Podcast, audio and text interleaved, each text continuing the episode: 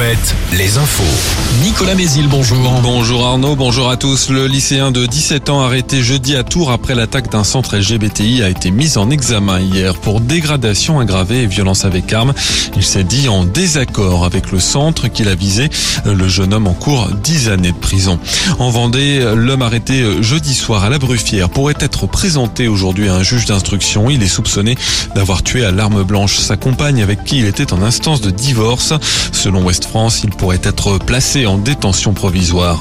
Une action lancée ce samedi par euh, l'influenceur Inoxtag avec plusieurs associations environnementales. Un mégoton, une mobilisation dans 10 villes françaises pour battre le record du monde de ramassage de mégots. Ça se passe notamment à Nantes, La Rochelle, Rennes et Bordeaux. À Saint-Nazaire, le MSC Euribia quitte les chantiers de l'Atlantique ce samedi. Le paquebot euh, livré mercredi peut transporter 6300 passagers et dispose d'une propulsion au gaz naturel liquéfié. Les festivités pour les 100 ans des 24 heures du Mans avec la suite du pesage ce matin sur la place de la République et le lancement ce soir des Chimères, un spectacle son et lumière proposé tous les soirs au Mans jusqu'en septembre.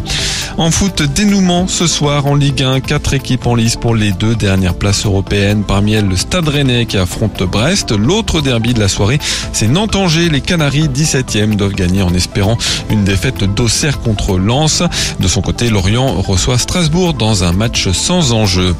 Cauchemar à domicile en une de l'équipe ce matin. Bordeaux qui recevait Rodez hier pourrait perdre son match sur tapis vert et rester en Ligue 2. Le match qui a été arrêté après l'ouverture du score de Rodez. Un supporter girondin est descendu sur la pelouse et a bousculé le buteur.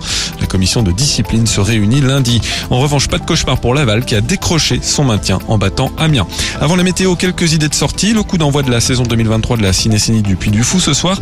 La grande parade nautique des bords de Loire aujourd'hui entre Saint-Nazaire et Nantes. Et puis pour les amateurs de bonnes affaires, braderie à Nantes et à Poitiers jusqu'à ce soir. Retrouvez la météo avec les campings Chadotel. Des belles histoires de vacances, une histoire de famille.